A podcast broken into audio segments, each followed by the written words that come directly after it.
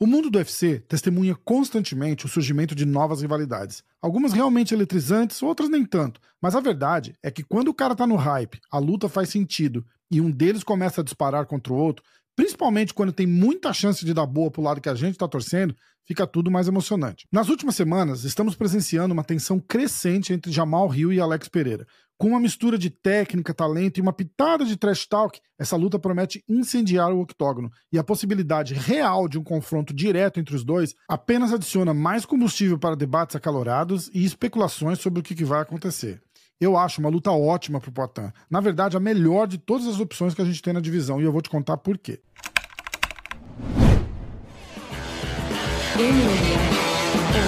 Fala pessoal, estamos na semana do Black Friday e o site da Insider tá cheio de promoções. Como por exemplo essa camiseta aqui, ó, camiseta Tech que eu tô usando agora. Se você usar o nosso cupom que tá aparecendo na tua tela ou se clicar no link que tá na descrição desse vídeo, somando com os descontos do site, você tem até 40% de desconto quando você usar o nosso cupom. Gente, essa linha Tech deles aqui, ó, é demais. Ela não desbota, é anti-odor e super confortável de usar. Eu, particularmente, recomendo os kits tech de camiseta e cueca para essa temporada. Essa é a última chance que você tem de garantir esse desconto incrível. Corre lá no site da Insider, www.insiderstore.com.br.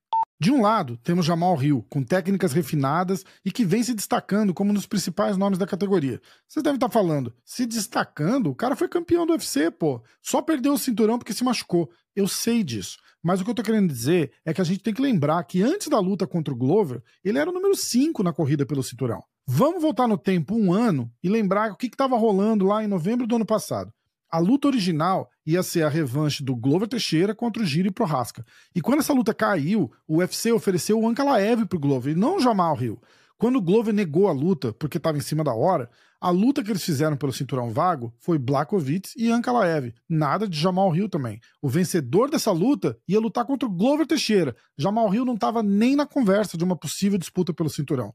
Se você colocar isso numa timeline, a gente está falando aí de seis, oito meses para o vencedor daquela luta fazer a luta contra o Glover. E até lá, Jamal Hill provavelmente já teria feito uma outra luta contra alguém do top 10, já que o único cara do top 10 que ele enfrentou, que estava ranqueado no top 10, tinha sido Johnny Walker e o Marreta. E o Marreta, vamos, vamos ser sinceros, já não está numa boa fase há alguns anos já. Aí quando aquela luta desastrosa do Ankalaev com o Blakovic terminou em empate, o Dana White revelou que naquela mesma hora eles já fizeram umas ligações e acertaram Glover Teixeira contra Jamal Hill pelo cinturão vago, como luta principal no UFC 283, que já estava marcado para o Rio de Janeiro, mas que ainda precisava de uma luta forte para o main event. Aí foi o cenário perfeito e o mais conveniente possível. Jamal Hill aceitou a luta na mesma hora, Glover Teixeira também, e o Dana White anunciou aquela mesma noite, durante a coletiva de imprensa, que a luta principal do UFC Rio já estava marcada.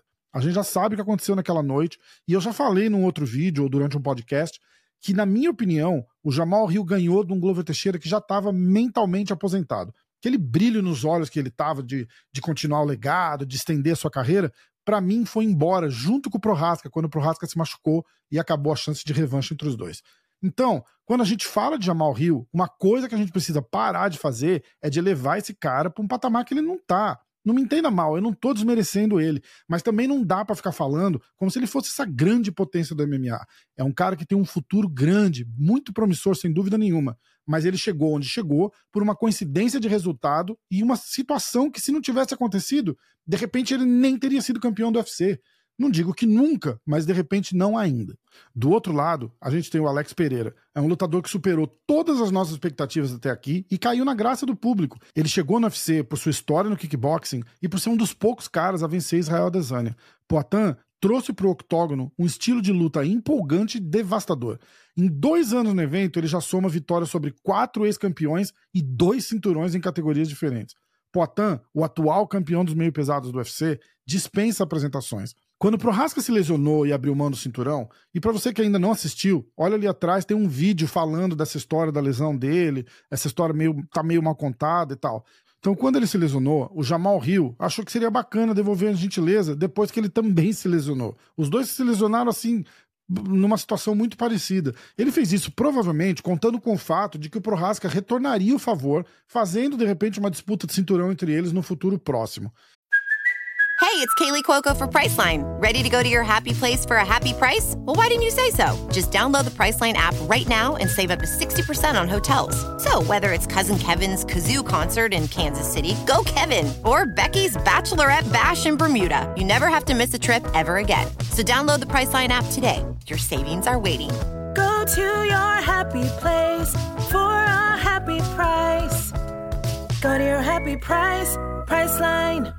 Nessa altura da história, a gente já pode concluir que esse plano não podia ter dado mais errado.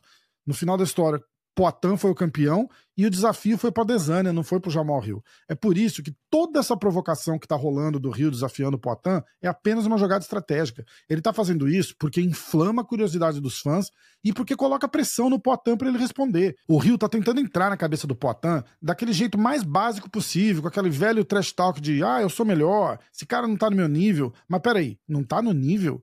Trocação por trocação, não tem um cara no mundo dos esportes de combate com credencial maior que a do Poitin. Rio também disse que não vai querer fazer grappling nessa luta e que vai vencer o Poitin no jogo dele, que vai nocautear ele em pé. Quando a gente vê ele falando isso, a gente até dá aquele sorrisinho maroto e pensa assim, né? Tipo, você conta para ele ou conto eu?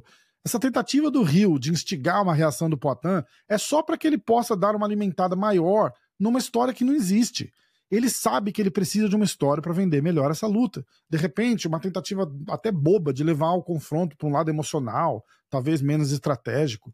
Não fica nem surpreso se ele não começar a cutucar o Poitin através da, daquela vitória em cima do Glover, só para criar aquele contexto de vingança e de repente começar a desenrolar essa história que ele tanto precisa. No final das contas, a reação do Poitin para essas provocações vai ser crucial para o desenrolar disso tudo, porque é a única coisa que vai realmente consolidar e construir um hype real para essa luta. Eu falei num outro vídeo aqui e eu repito, eu realmente acredito que o Poitin vai enfrentar o Rio no UFC 300 provavelmente de Come Event. Pelo que temos de informação até agora, o timeline da recuperação do Jamal Hill bate justinho com a data que está sendo especulada para a realização desse evento, que é lá final de abril, comecinho de junho, de repente. Mas tem uma terceira história. E se o Rio não tiver recuperado a tempo? O que, que o Potan faz? Vocês acham que vale a pena ele esperar o Rio para fazer a primeira defesa do cinturão ou arriscar uma luta contra um Ankalaev ou um Hakik da vida aí? Uma luta contra esses caras traz o risco dele ser amarrado no chão e não conseguir desenvolver seu jogo em pé. Mas o Potan sabe disso. Essa é uma realidade que todo mundo sabe que vai acontecer uma hora, mas que precisa ser falada. É óbvio que esses confrontos são inevitáveis, mas eu acho que quanto mais para frente melhor. No meu ponto de vista, o Potan está em evolução crescente no seu jogo de MMA. Alguns meses fazem muita diferença em pequenos detalhes técnicos. Isso quer dizer, por exemplo, uma luta contra o Rio antes de uma luta contra o Ankalaev significa pelo menos seis meses a mais de treino para que ele possa aprimorar suas técnicas, defesa de queda, de como levantar quando a luta for pro chão. O Glover, por exemplo, que é o mentor do Poitin no MMA, sempre deixou muito claro que a estratégia quando a luta for pro chão, a estratégia é levantar e não ficar ali trocando jiu-jitsu. Ele enfatiza que nessa altura do campeonato já tá tarde pro Poitin ficar focando em jiu-jitsu e wrestling e que o foco é saber se defender bem e levantar das quedas. A gente já tá até vendo isso acontecer nessas últimas lutas dele, que levaram ele pro chão, mas não fizeram dano nenhum e o Poitin conseguiu até levantar. Eu, assim como vocês, estou ansioso pelo desfecho dessa história. E eu quero saber o que, vocês acham que o Potan devia fazer. Esperar o Rio se recuperar ou toca para frente e enfrenta o próximo contender? Se ele decidir por não esperar o Rio, o nome do próximo adversário já deve sair agora em janeiro, com a luta dos quatro principais nomes da divisão já sendo refeitas. Ankalaev refazendo a luta com o Johnny Walker no dia 13 e o Alexander Hakik refazendo a luta com o Blakovic no dia 20. Ó, acredita quando eu falo para vocês que não é coincidência essas lutas estarem acontecendo em janeiro. Os primeiros meses de 2024 serão decisivos para a gente saber as movimentações que o UFC quer fazer para que tudo se alinhe para o grandioso UFC 300. E eu vou falar de novo. Escreve aí que o Poitin vai fazer parte desse evento.